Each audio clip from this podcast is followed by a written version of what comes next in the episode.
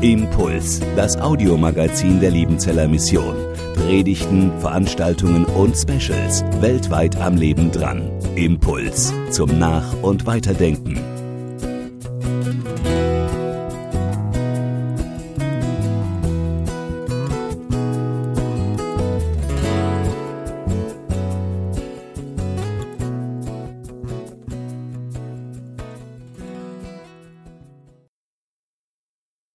Herzlich willkommen, liebe Missionsfreunde.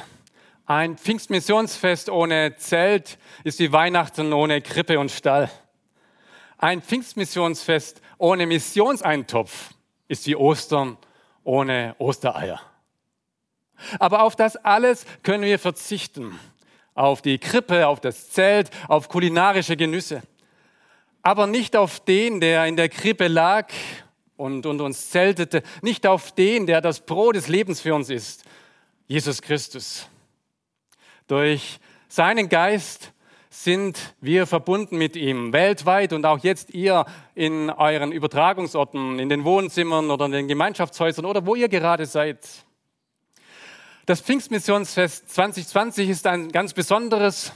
Vor allem habt ihr einige Erleichterungen. Ihr müsst nicht herfahren, ihr könnt zu Hause bleiben, ihr könnt euch die Tageszeit wählen und ihr könnt alles miterleben. Jeden Beitrag sehen, in jeden Beitrag hineinschauen. Als Verantwortliche der Liebenzeller Mission möchten wir euch jetzt einiges mitteilen, was uns in den letzten Tagen und Wochen bewegt hat. Und ich freue mich, dass neben mir jetzt Thomas Heid steht. Er ist seit dem 1. März Verwaltungsdirektor der Liebenzeller Mission. Thomas, die ersten 100 Tage liegen schon fast hinter dir und das war ja ein richtiges Abenteuer, eine Bootsfahrt auf einem reisenden Fluss mit aufkommendem Sturm und Gewitter. Alles kam irgendwie zusammen.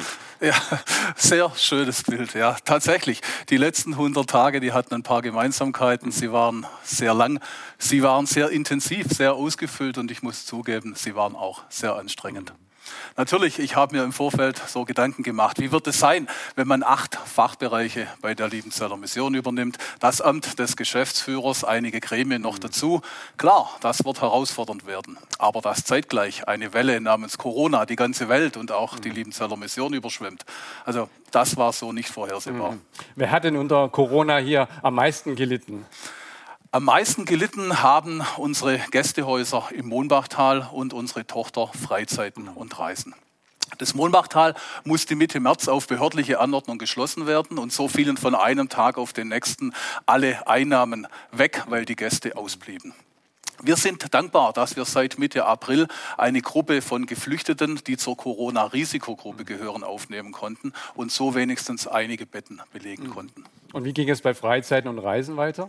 Bei Freizeiten und Reisen fing das Geschäftsjahr sehr gut an. Und dann kam der März. Freizeiten mussten abgebrochen werden. Bis zum heutigen Tage wurden über 60 Reisen abgesagt. Wobei wir momentan zuversichtlich sind. Wir gehen davon aus, dass wenn jetzt die Reisewarnungen gelockert werden, die Sommerfreizeiten zumindest in Deutschland und in Europa planmäßig stattfinden können. Und außerdem wurden kurzfristig einige weitere Angebote ins Programm genommen für Reisen in Deutschland. Also mal auf die Homepage reinklicken, das lohnt sich, sind alle natürlich herzlich eingeladen. Thomas, du hast in diesen Wochen wirklich Erstaunliches geleistet, hast nachts gearbeitet, hast Lösungen gesucht, damit es irgendwie weitergehen kann in dieser Krise. Ja, aber nicht nur ich nicht nur ich. Ich möchte die Gelegenheit nutzen und an der Stelle ein herzliches Dankeschön sagen und auch ein Lob aussprechen an Mitarbeiter. Mhm. Unser Mitarbeiterteam, das sich über die Maßen engagiert hat, dass wir gemeinsam diese Krise meistern. Mhm. Und dankbar bin ich auch für Missionsfreunde, die nach wie vor hinter diesem Werk stehen, in diesen besonderen Zeiten, die weltweite Arbeit im Gebet vor Gott bringen und Daueraufträge weiterlaufen lassen. Über das Gebet können wir ja nicht viel sagen, wie viel gebetet wird, aber ja. du kannst uns trotzdem mitteilen, was denn gespendet wurde in den letzten Monaten.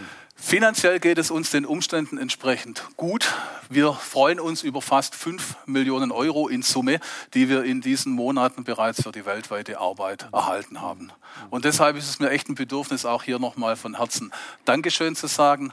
Danke für alle Unterstützung. Danke für alles hinter der LM stehen. Danke für alles ermöglichen. Und mein Dank gilt vor allem unserem großen Gott, der uns versorgt und dem wir euch und uns jeden Tag aufs Neue anbefehlen dürfen. Herzlichen Dank, Thomas Heid. Wir wollten ihn mit seiner Frau Mirjam gerne segnen. Und zwar im Rahmen des Missionsfestes, nicht nur virtuell, sondern live.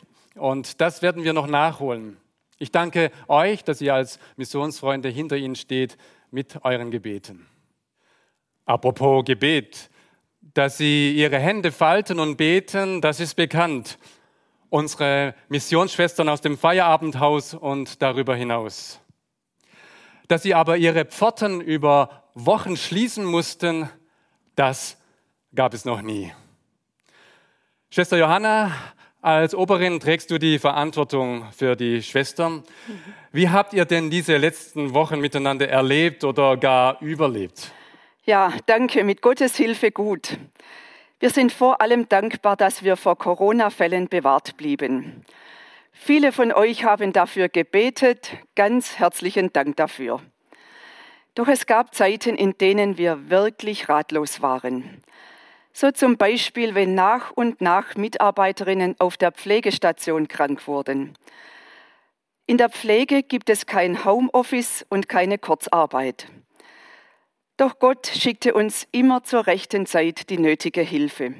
Einige Wochen zum Beispiel durch eine Studentin, die gerade Semesterferien hatte und bei uns einspringen konnte, oder auch durch eine unserer Schwestern, die Lehrerin ist und in der Schule nicht unterrichten konnte und deshalb bei uns mithelfen konnte. Und dann, wie gesagt, mussten auch wir die Pforten schließen. Ein Schild Besucherstopp hing an der Tür des Feierabendhauses. Niemand durfte zu uns herein. Ich habe eine Sondergenehmigung bekommen, oder? Das war gut, ja. Ansonsten waren wir ganz unter uns. Doch gerade das wurde uns zum Geschenk. Wir haben unsere Schwesterngemeinschaft noch nie so schätzen gelernt wie in diesen Wochen. Wir konnten uns wie immer treffen zu unseren täglichen Gebetsgemeinschaften und auch zu den Mahlzeiten. Und das alles ohne irgendwelche Vorgaben. Denn nach Corona-Verordnung galten wir als eine Familie und als ein Haushalt. Mhm. Und dieser Haushalt war ja nicht nur auf den Missionsberg begrenzt, sondern zu diesem Haushalt gehört eigentlich auch Schwester Sabine aus Berjosowski. Sie lebt und arbeitet dort als Missionsschwester in Russland. Wie hat sie denn diese Zeit erlebt? Ja, sie hatte deutlich härtere Bedingungen als wir. In Russland durften sich die Menschen 100 Meter von ihren Wohnungen entfernen. Das reichte gerade mal zum nächsten Lebensmittelgeschäft. Alle anderen Gänge waren nur mit behördlicher Genehmigung erlaubt. Es wurde streng kontrolliert. Dabei lebt Schwester Sabine in einer Plattenbauwohnung ohne Balkon und ohne Terrasse. Doch statt sich jetzt dagegen innerlich aufzulehnen oder schwermütig zu werden, hat sich Schwester Sabine auf ihre Arbeit konzentriert. Sie hat ganz schnell Wege gefunden, wie sie ihre Gemeindeglieder online erreichen konnte. Dafür hat sie Zoom-Gottesdienste angeboten und sie hat dafür gesorgt, dass alle Gemeindeglieder den Gottesdienst empfangen konnten und auch aktiv mitbeteiligt waren. Auch ihre Deutschkurse hat sie weitergehalten per Zoom und die TEE-Schulung, den theologischen Fernkurs, hat sie weiterhin angeboten und per Zoom durchgeführt. Herzlichen Dank, Schwester Johanna. Damit sind wir mitten in der Mission. Viele Missionare kommen und gehen immer wieder das Jahr über. Und auch jetzt war die Frage, wie geht es denn eigentlich unseren Missionaren in dieser besonderen Zeit? Martin auch, unser Missionsdirektor, steht neben mir. Martin, du kannst einiges erzählen von dem, was gerade in der Mission läuft. Ja, also Corona hat natürlich auch unsere ganze Missionsarbeit mhm. verändert und die ganze Welt, so wie bei uns auch. Wir haben Krisenmanagement-Team gebildet. Unsere Leute sind in 23 Ländern der Welt und wir haben ihnen auch gesagt, wer keinen Frieden mehr hat zu bleiben, der darf auch zurückkommen. Zumal es anfangs auch Anfeindungen mhm. gegen Missionare gab, war uns das doch auch wichtig. Und wie haben sich unsere Missionare entschieden? Also weniger als ein Prozent ist aus diesem genannten mhm. Grund zurückgekommen und manche haben wir zurückbeordert Risikopersonen, wieder andere kamen in den regulären Heimataufenthalt. Aber das Interessante ist eigentlich, dass das Evangelium in diesen Tagen ganz neue Wege zu den Menschen findet, die wir so gar nicht geplant hatten. Ja, wie, wie helfen unsere Missionare jetzt in der Krise? Mhm. Ja, das ist, Johannes, auch eine typisch westliche Frage. Wir mhm. denken auch sehr materiell, so sind wir geprägt. Aber wenn jemand in Not ist, dann mhm. braucht er doch zuerst einen Helfer einen Beistand. Mhm. Und das wollen unsere Leute sein, ganzheitlich helfen. Sie kennen die Sprache, die Kultur der Menschen, verstehen das Weltbild, sind für sie da. Und natürlich helfen sie materiell in ihrer Nachbarschaft, in ihrem Umfeld. Aber dieses Vorortsein, dieses Beistehen in der Krise, das ist der größte Wert. Es gibt drei größere Hilfsprogramme mhm. in Zentralasien, Bangladesch und Ecuador. Und da möchten wir, da möchte ich euch Missionsfreunden auch von Herzen Dank sagen, dass ihr uns unterstützt und dass wir keinen Missionar aufgrund von mangelndem Geld äh, zurückholen mussten. Kommen und gehen, Martin, das trifft auch auf dich ganz persönlich zu. Am 15. Mai wurde David Jassetz als dein Nachfolger gewählt und wird ab 15. September dann die Geschäfte übernehmen. Wie geht es dir denn jetzt in dieser Zwischenzeit? Eine besondere Zeit, aber eigentlich habe ich mir so gewünscht. Ich habe von Anfang an gebetet, dass Gott uns und mir den rechten Zeitpunkt zum Ausstieg zeigt. Und ich habe den Eindruck, das ist jetzt dran. Nach 17 Jahren ähm, braucht es auch eine andere Person mit anderen Impulsen für die LM. Und dass ich ohne Skandal, nicht in Überlastung und auch nicht im Streit mit dir oder anderen jetzt gehe, ist mein großes Geschenk. Ja, man sollte dann auch Aufgaben abschließen, die man angefangen hat, so die Fokussierung unserer weltweiten Arbeit. Es war ein langer Prozess, die erste Etappe ist rum. Unsere vier Kinder finden ins Leben hinein, sagen, Papa, Mama, unseren Segen habt ihr zum Gehen, auch wo ganz anders hin und dass ein feines, kompetentes Team da ist, das auch den Dave berät und begleitet, das freut mich doch sehr. Ja, dem Dave Jasitz und seiner Annette erbitte und wünsche ich von Herzen Gottes guten Segen für diese Aufgabe. Und wisst ihr auch schon, wo es hingeht, wie die Reise weitergeht? Das ist noch offen. Mhm. Und ja, Johannes, ich bin da auch dir und der Missionsleitung sehr dankbar dass nach dem 15. September, nach dem Ausstieg, eine Zeit des Runterfahrens dran sein darf für uns. Ich und meine Frau Tabea, wir wollen auch von Gott erkennen, was ist dran und nicht einfach weiterlaufen. Und da sind wir jetzt einfach selber gespannt. Ich freue mich auch, dass wir in der LM gebraucht werden und bleiben dürfen. Ja, mein Team, das werden jetzt meine Chefs. Spannend. Mhm. Respekt, Martin, für deinen Mut und dass du im Vertrauen auf Gott noch einmal ganz neue Wege gehst. Vielen Dank auch für deine offenen Worte.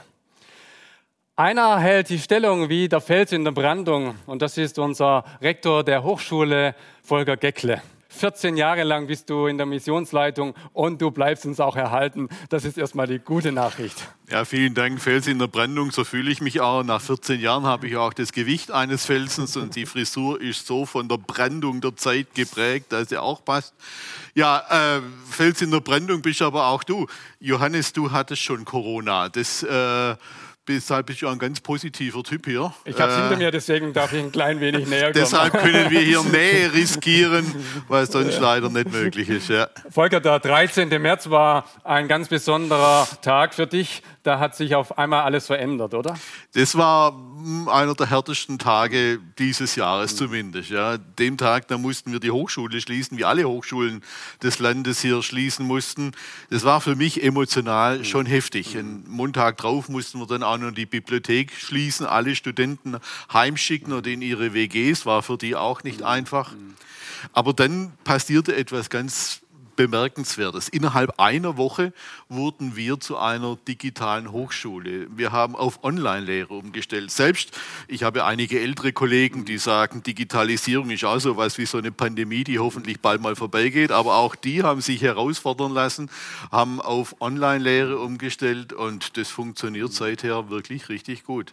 Ihr hofft, Volker, dass ihr nach Pfingsten wieder im realen Modus die Vorlesungen weiterführen könnt und so das äh, Studienjahr zu Ende bringen. Mhm. Gab es in den Bewerberzahlen Einbrüche durch Corona oder wie haben sich die be äh, entwickelt jetzt in den letzten Wochen. Nee, ganz im Gegenteil. Wir haben eine Rekordbewerberzahl. Zu unserem Stichtag, 1. Mai, hatten wir 95 Bewerbungen. Ganz toll. Was da bemerkenswert ist, in unseren Studiengängen Theologie und Theologiepädagogik haben wir Rekordbewerberzahlen. Mhm. Noch nie so viele für diese beiden Studiengänge. Wir sind sehr, sehr glücklich, ja. tief, dankbar. Ja. Ein bisschen mehr können es doch werden bei unserem Masterstudiengang und in integrativer Beratung und dem Weiterbildungsprogramm Gemeindeentwicklung. Wir merken, dass da, wo es um Weiterbildung geht, Menschen gerade zögerlich sind in Corona-Zeiten. Da freuen wir uns, wenn noch mehr kommen. Auch die ITA hat schon sechs Bewerber aufgenommen. Von daher, wir sind sehr dankbare Menschen. Schön, Volker. Herzlichen Dank für deinen kleinen Einblick. Ihr könnt noch viel mehr sehen und mitbekommen. Einfach auf unsere neue Homepage gehen und dort durchklicken mit vielen interessanten Erlebnissen und Berichten. Herzlichen Dank, dass ihr dabei wart. Herzlichen Dank, dass ihr hinter der Liebenzeller Mission steht. Wir wünschen und wir beten, dass viele Menschen von Gottes Geist erfüllt werden und wir unseren Auftrag, den Gott uns gegeben hat, weiterführen können. Denn er will, dass alle Menschen gerettet werden und zur Erkenntnis der Wahrheit kommen. Er segne euch. Impuls ist eine Produktion der Liebenzeller Mission. Haben Sie Fragen? Würden Sie gerne mehr wissen? Ausführliche Informationen und Kontaktadressen finden Sie im Internet unter www.liebenzell.org. Die Liebenzeller Mission produziert ebenfalls das Fernsehmagazin Weltweit am Leben dran. Informationen zur Sendung und zum Empfang gibt es unter www.weltweit-magazin.de.